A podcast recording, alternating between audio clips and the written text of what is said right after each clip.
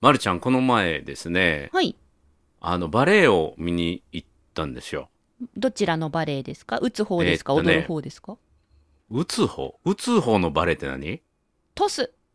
あスマあ、ッシュ球技の方のバレエ、ね。スマッシュあそうバそうそうレーボールじゃなくて、あの、バレ踊る方のバレエ。はいはいエ、はい。バレエ。はい。はいあの、ノルウェー国立バレエ団のはいダンサーが日本にやってきて、はい。えまあ、これはもともと、うちの娘が所属しているノルウェー国立バレエ団のはい。西野舞子さんという方の引退公演を2020年に本当はやる予定だったんだけども、はい。それがこのコロナでもう3年延期になって、で、ようやく実現されたのが7月28日の土曜日で、はいで、東大阪の文化創造館というところで、えー1300人の観衆が集まって、えー行われて、えー苗がですね、あの、プロとして初めて日本で踊るっていう機会だったので、ほう。もうこれ3年前からめちゃめちゃ楽しみにえー行ってきまして、はいはい、で、はい。褒め立つ仲間の方とかね、あーもうあの私も見たいですって言ってチケットを買っていただいて、はい。見てたんだけども、そこでね、すっごい感じることがあったので、ええ今日その話をしたいなと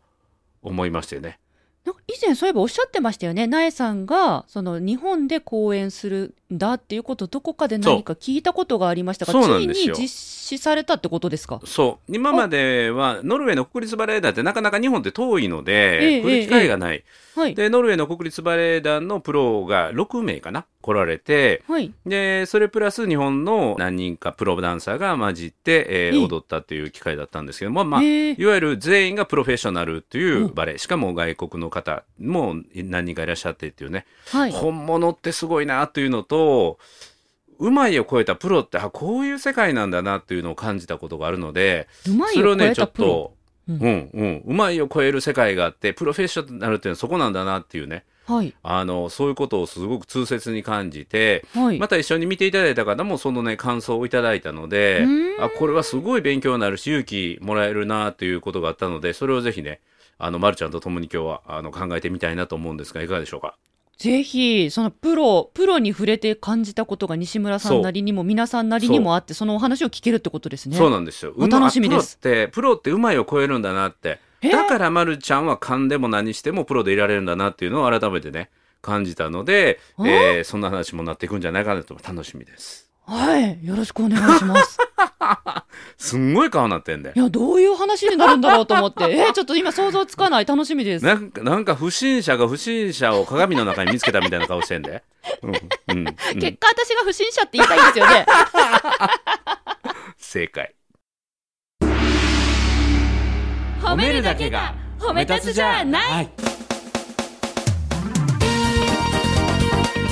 日常の中からダイヤの原石を探し、光を当てる。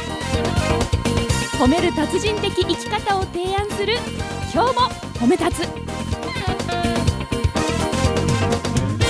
こんにちは。なっこも褒める褒める達人褒め立つこと西村孝之です。こんにちは褒め立つビギナーまるっと空気をつかむ MC の丸山久美子です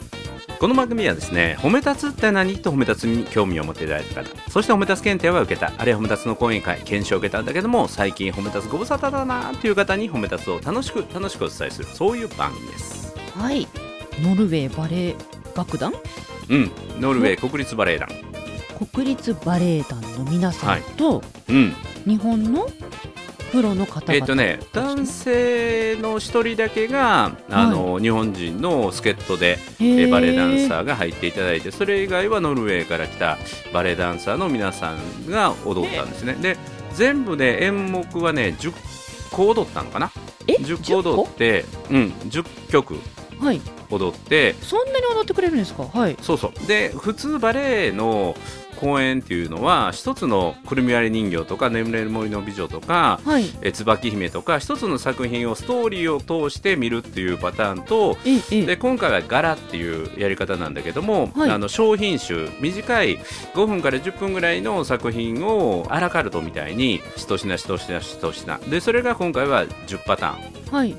でそのうちの2つをうちの娘がペアで、え1つは男女ペアで、はいえークラシック中のクラシック古典中の古典のはい「えー白鳥の湖」あとあはいいう中から踊りを男女ペアで踊って、えもう一つはコンテンポラリーっていう新作のね、はいあの現代バレエというのを一つ踊ってそれは女性ペアで踊ったんだけどもはい。それがものすごい評判良くてっていうかあへーのうちの友人とかにチケット買っていただいた方からあの感想をいただいたんだけどもすんごい良かったって言ってね。うんうんうん。でうちの娘苗がすごい輝いてたっていうまあ嬉しい言葉をいただいたんだけども、はい。もうこれは本当に親のひいき目を超えてあすごいなって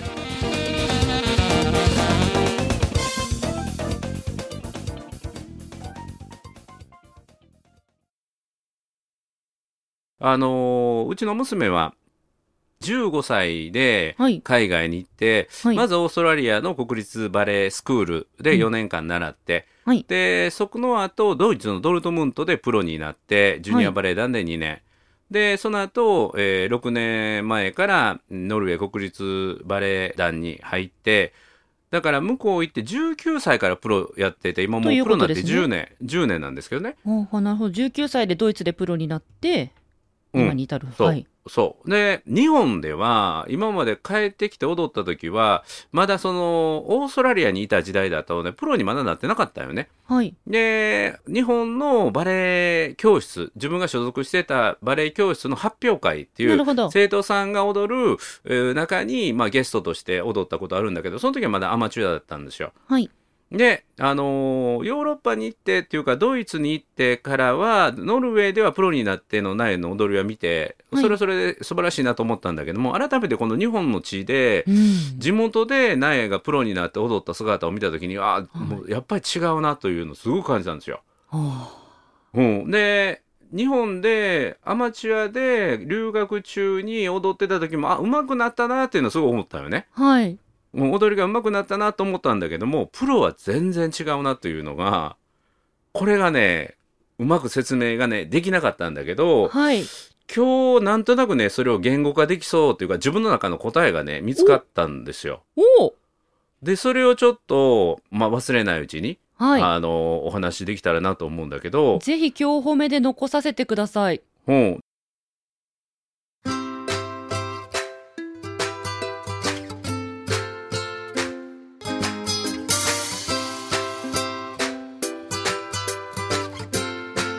今日も褒め立つ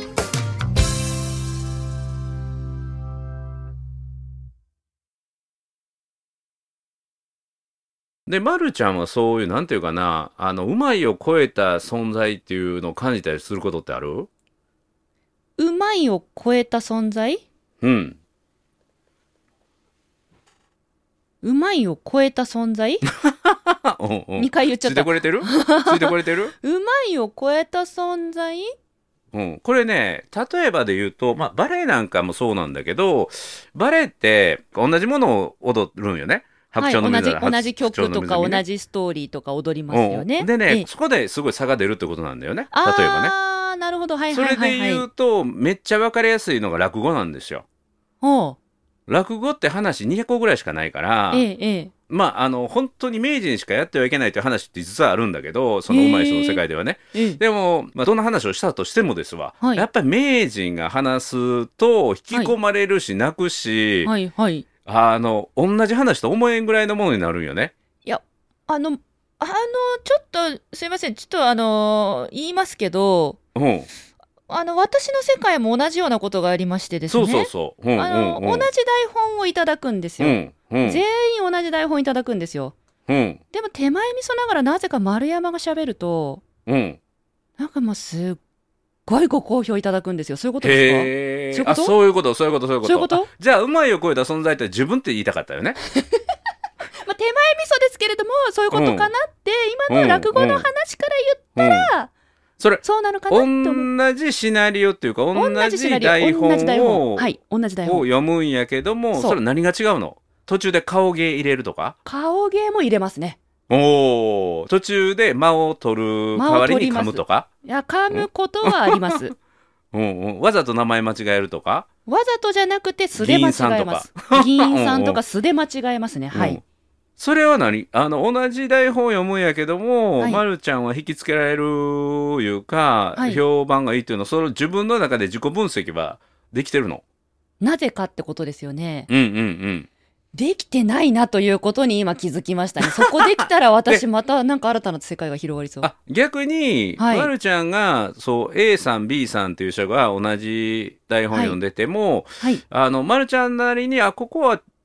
なんか改善ってあるなっていうのを人の中に見つけられたりはするしますね。実際におおー同じ台本で私も担当して、うん AB さんも担当して、指導させていただくことがあったので、それを思い出したらありましたね。はい。はい。はいへえそれは例えばどんなとこやったりするのあの、話しかけてっていう指導をしました。えどういうことどういうこと台本を一語一句声に出して読み上げるのが仕事なんだけれども、はい、聞いてる人間が目の前にいるんだから、うん、言葉を同じ言葉発しても話しかけてねっていうことを伝えたんですあーなるほどだかなるらほど届けるっていうんですかなんて言うんですかうんうんうんセリフは決まってるんですけどうんうーんなんかなふわっといいした言い方でごめんなさいね心を込めてねっていう指導をするんです よねなんかめなちゃめちゃふわっとしてるよねねそれ言われた方困るよねそうそうそう心込めてますって言いたくなるよだだねって目の前に人いるのになんで棒読みなのって例えば私がじゃあじゃああのあれですよこの今日褒めの出だしですようん「こんにちは」って始まるじゃないですかうんあれって西村さんはうんどうやって「こんにちは」泣く子も褒めるって あれあれどうやっておっしゃってますあれあれセリフ決まってるじゃないですか決まってる決まってる決まってますよねうんあれどうやって言ってますかどうやってあんまり意識してないああ西表面に村さん関してはレベルだともうできちゃうのかな私は毎回、うんうんあのカメラ目線で言うんですよあでなんでかっていうと、とこの音声を聞いてるリスナーさんは私の顔、姿形見えてないの分かってます、うん、でも私はこのカメラの向こうにリスナーさんたちがいるって思って「こんにちは」まるっと空気をつかおー褒めたつビギナーまるっと空気をつかむうん MC の丸山久美子ですって、うんその人たちに話しかけてるんですよはいはいだからこれでこれで すよセリフ決まってるんだけど話しかけるんですよそれがふわっとした言い方、心を込めるってななりますねうんなもどかしい4個目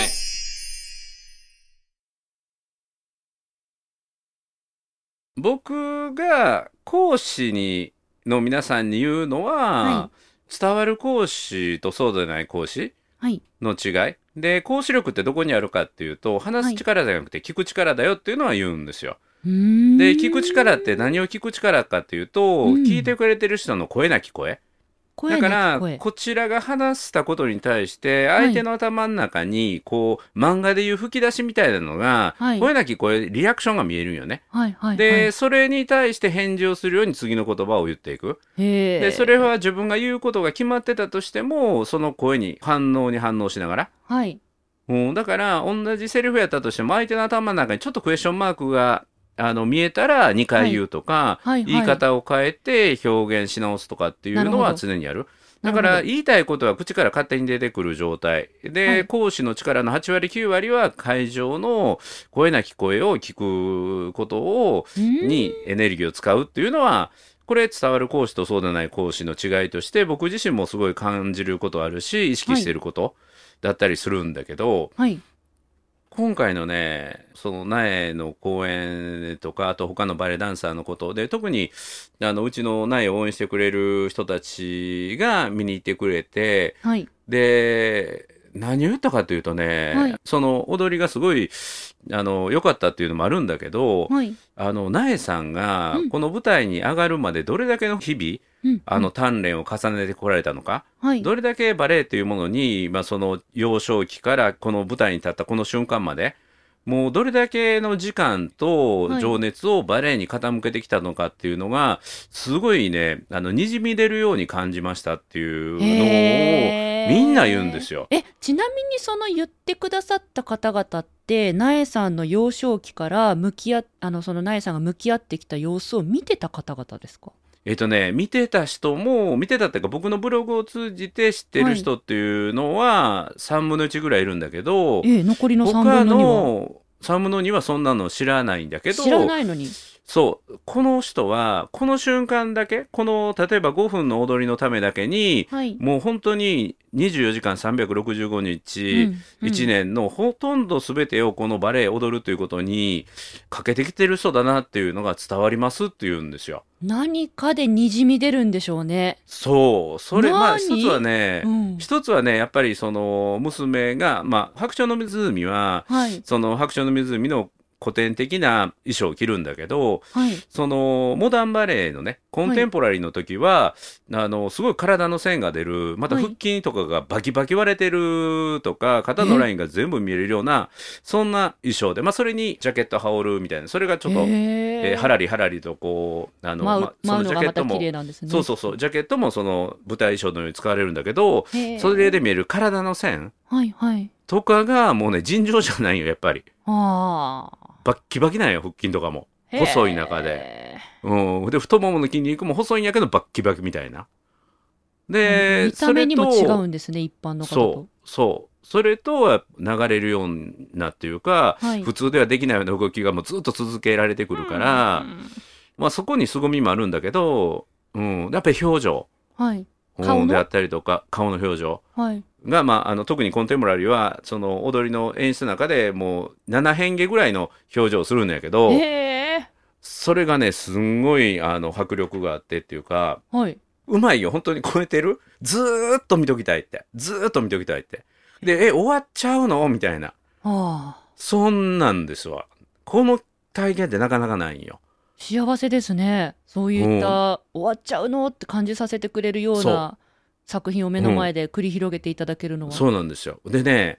踊りの音楽あるんよ。踊りの音楽んだけども、音楽以外の客席の静まり方、おうシーンとなるんよ。息を飲むような。そう。だから誰もいない時よりもきっと静かなぐらいのみんなの集中力。えこれがまたね、その踊りにすごい、こっちもその自分も引き込まれる中の一部になってるから、いいスパイスになってるんですね。そう、ああいう時間ってなかなかないなと思って。ああ、そういった空気を感じられるのも作品の一つですね。そへえ。う。すごいね、幸せな時間で、はい。うん終わった後のその、僕以外の人も同じことを感じてた。うん。うん、だからその瞬間のうまい下手じゃなくて、その人のはいは生いき様までうんパフォーマンスを通じて相手に伝わる。それはあると思います。うん、これが、なんていうかな、あの、うまいを超えた世界なんだろうなと思うんですよ。 4歩目。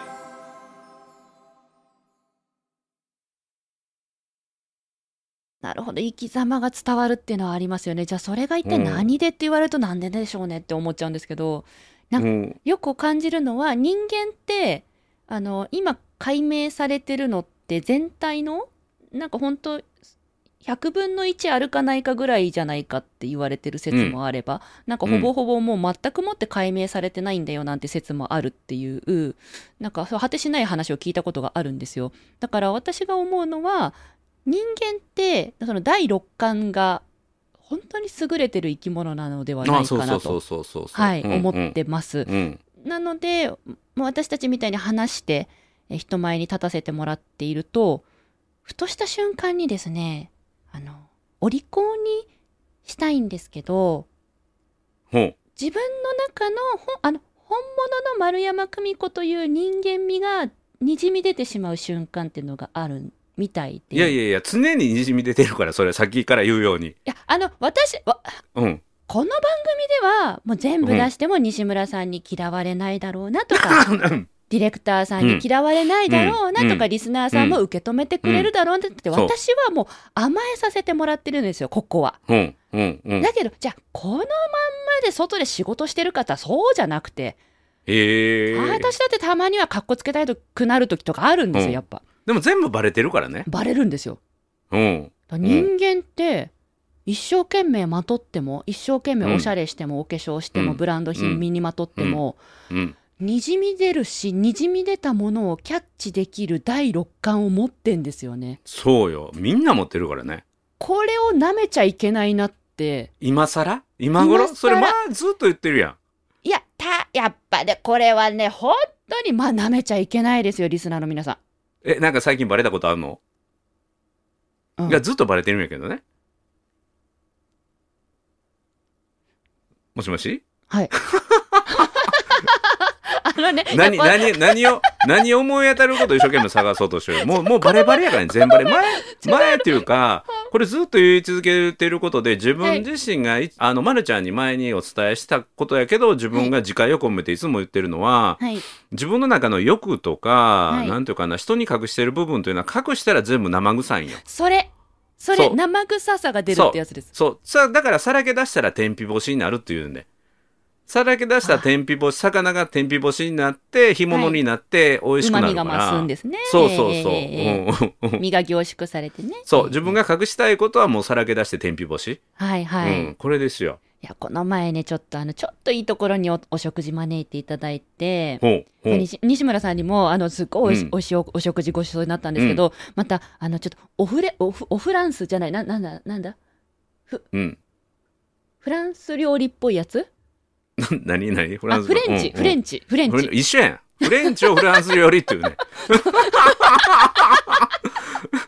もう一ダ緒メだ。ダメだ、皆さん、ちょっと待って、ちょっと待ってね、うんうん本当にもう。言いたいことがあるのよ。フフレンチはフランス料理。そうはい。そしレンて、チ、フレンチ、うん行ったらフレンチだったんです。うん、フフレランンスチ料だっ理ねて。知らないで行ったんです。うん、フランス料理ね。はそうい。そうで、私、その時に、なんかちょっと、もしかしたらなんかちょっとおしゃれなとこ行くかもしれないと思ったから、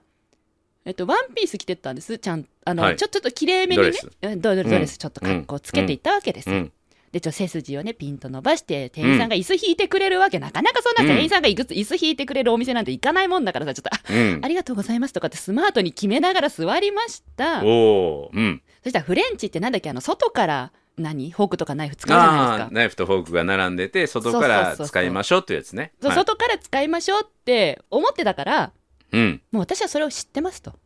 うん。 41歳丸山久美子大人のたしたしなみありますと。う分ん。かってますと。うん。ちょっとドキドキしながら外から使い始めたら、はい。なんということでしょう。スープを飲むときにですね、うん。大きいスプーンだった、だなと思ったんですよ。思ったんですうよ。ん外から使ってなんかやたらスプーンこれ大きいなと思って。うん。そしたら、スープを飲む用のスプーンは別にあって、うん。なんでそんなとこに置くのよっていうとこに置かれていて。はい。なんか一生懸命かっこつけたのに、めちゃくちゃなんか大きいスプーンで、うん一生懸命スマートにスープを飲んでて、うん。で、お相手の方が、あ丸山さんはそのスープをね、一口ずつ飲むときうに、ん大きいスプーンで、なんか、お多く飲むのが好きなのかなと思ったから突っ込まなかったんです みたいなかことを後で言われて、え、だったら言ってよ、こっちにスープのスプーンありますよって、いや、なんかそっちのスープ、スプーン選んでるのかなと思う。なんかそういう、うんそういうちぐはぐがあったんですよ。私はかっこつけたつもりなのうに。ん。四歩目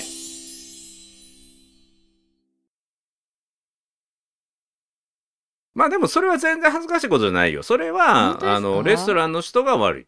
いやどうぞこちらお使いくださいって言えばいいんし、あはの、い堂々とそれ使ったり。で、あ、これじゃなかったんですねって言って、いやあの、じゃ恥あずかましたく新してねいのいただきますかって言って。なんかは、私は格好ついてるつもりでいたんですよ。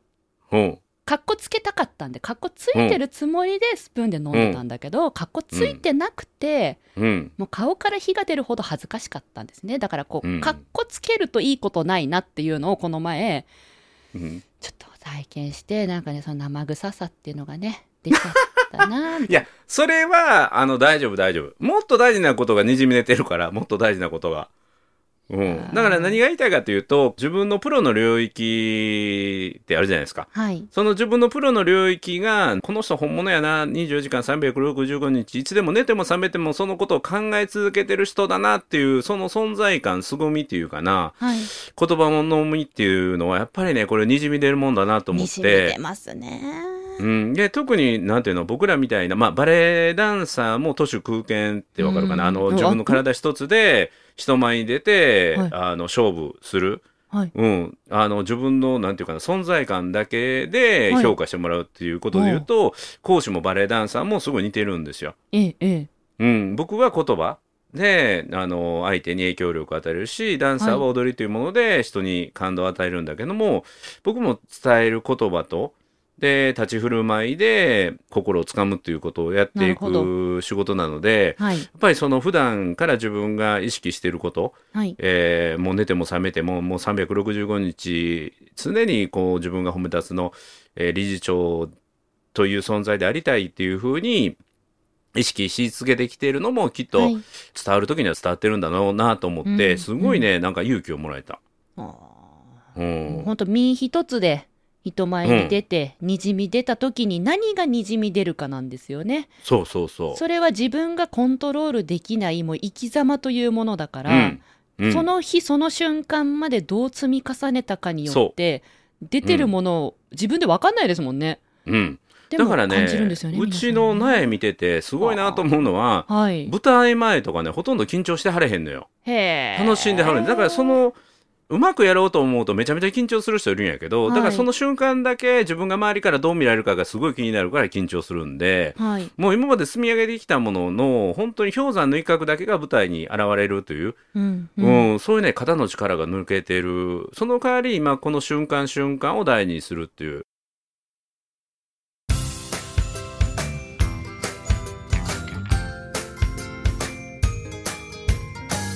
褒めるだけが褒め立つじゃない今日も褒め立つ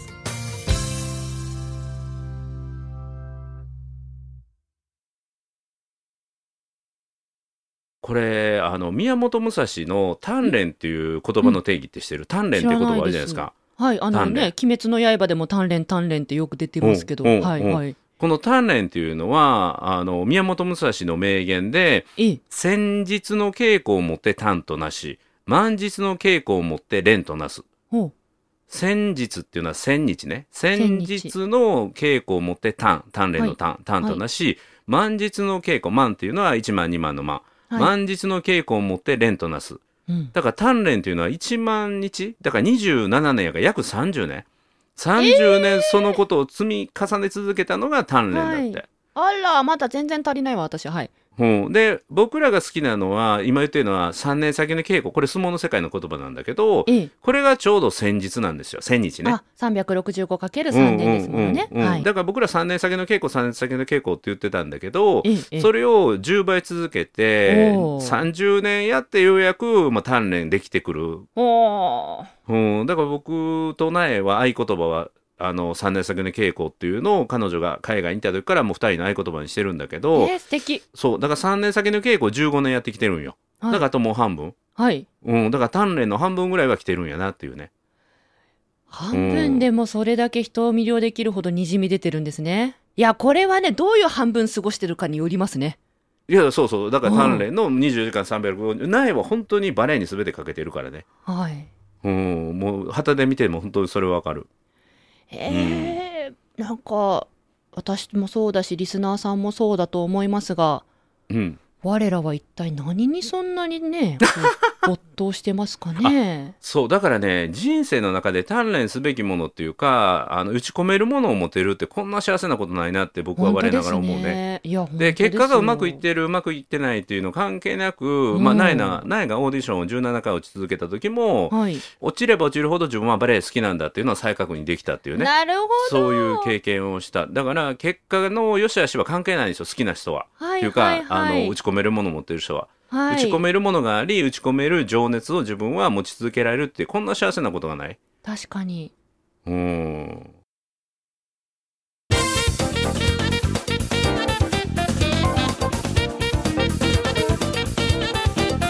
だから、ま、るちゃんがね金稼ぎに全てをかけるみたいな、まあ、それがあの鍛錬になってくるとねすごいいいんじゃないかな。それあれですよね。今日私が収録に3分遅刻してあお電話いただいて、あ、それそに何してるの今って言われて、あ、今事務処理してますよって言ったら金稼ぎの感情かって言わなれんまかしたけど、なんか違いまバッすサバッサバッサって殺感情してる音が聞こえてたから後ろはね。全然そんなこちとゃちゃちゃちゃちゃちゃって全1然枚2枚3枚会議室空いてますすかってメール打ってただけなんで全然お金ねえ西村さんたちはねリスナーさんそういうこと言うんですよびっくりですよね私事務作業してて本当に申し訳ない今日遅こ刻れしちがゃっただけねなあんですよの